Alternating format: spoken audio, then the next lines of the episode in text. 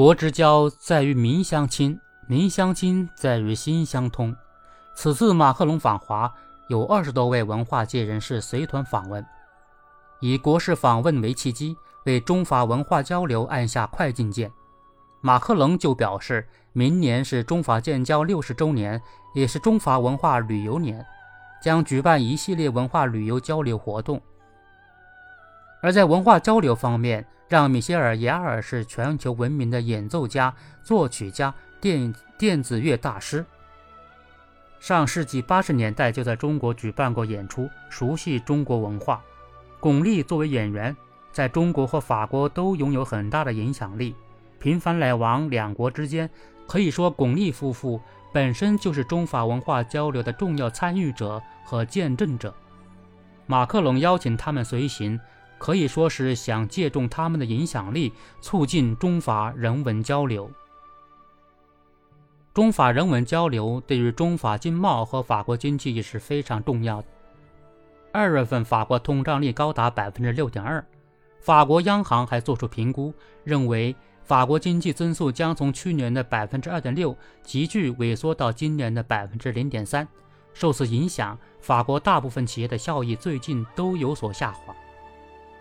然而，一片不景气中，法国奢侈品行业却逆势增长。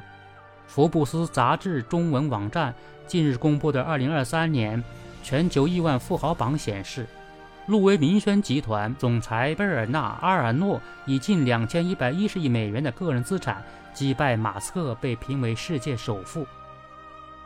福布斯杂志指出。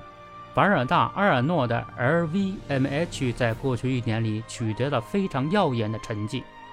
该集团旗下有着路易威登、迪奥和迪芙尼等品牌，其收入、利润和股价在去年都创下了历史新高，使得阿尔诺的财富在过去十二个月里增加了五百三十亿美元，是所有富豪当中增额最多的。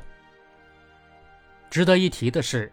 目前排行榜的前十名中有三位是法国的，都是奢侈品行业。爱马仕的老板皮埃奇排名第三，比去年上升了七位。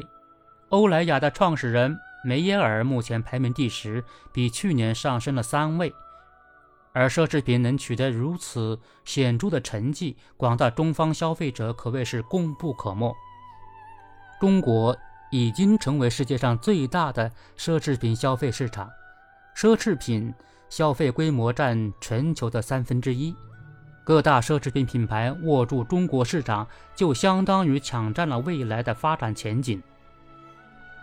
奢侈品销售离不开明星的代言，而从巩俐夫妇下个飞机就冲上中国热搜的影响力来看，他们代言或使用的法国品牌也能从此获益不少。顺便提一句，这次马克龙的随行团中。